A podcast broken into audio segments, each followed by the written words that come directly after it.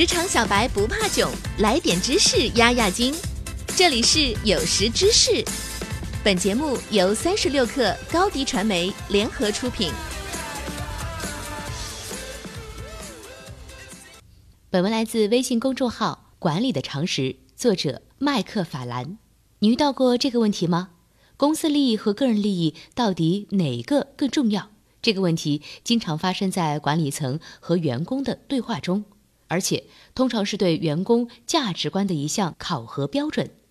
今天，我们不从员工的角度讨论，而是换个立场，问问老板：你的个人利益和公司利益哪个更重要？你觉得你的老板会怎么回答呢？我们都知道，乔治·华盛顿是美国的开国总统。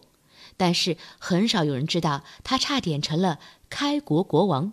这个美国的转折点，本来可以使华盛顿得到他年轻时非常渴望的荣誉，可是他没有这样做，而是选择了给公司加冕。在美国革命结束时，八年的战争给国家造成了很大损伤。一些军队中的人认为，除非加冕一个国王，否则这个国家获得统一和生存的机会非常小。而乔治·华盛顿将军是最好的选择。虽然这个国家别的建国之父们也是很杰出的一群人，但是作为一个领导人，华盛顿胜过其他所有人。当革命战争结束时，他的地位处于顶点。作为总司令的他，一手领导了整个革命，率领一支由底层民众组成的部队，打败了世界上最强大的军事力量。可是，当华盛顿知道要加冕他为国王的计划时，他拒绝了这个提议。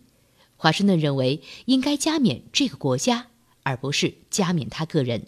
他坚信，美国人在建立一个国家，这个国家比某个个人重要很多。正是由于他的决定，世界上最伟大的民主才开始了。如果没有华盛顿给这个国家加冕的决定，美国就不可能在世界舞台上。占据现在的位置。回到日常的生活中，给公司加冕，指的是领导人为自己的公司服务，而不是公司为他们服务。领导人需要明白，你的成功不仅仅要靠你自己。如果整个企业不能够独立运作，你的公司也不可能真正起飞。试问你们公司的事业是不是比他的领导人重要的多？大多数的领导人在取得了一定的成绩后，把自己变成了组织的全部。投资界和商业刊物应当为这件事负责。正是他们把本应该是公司的荣耀都赠给了某些个人。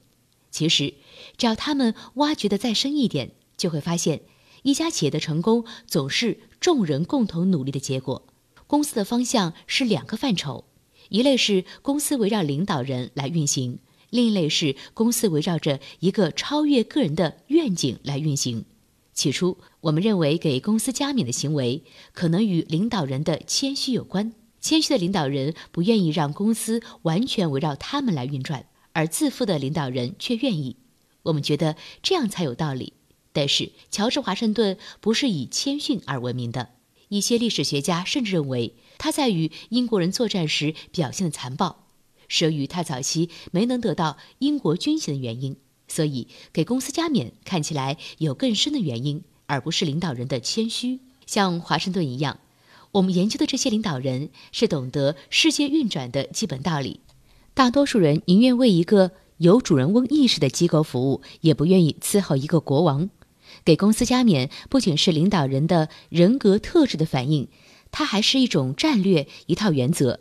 通过给公司加冕，任何领导人、任何机构都可以使组织获得更大的主权。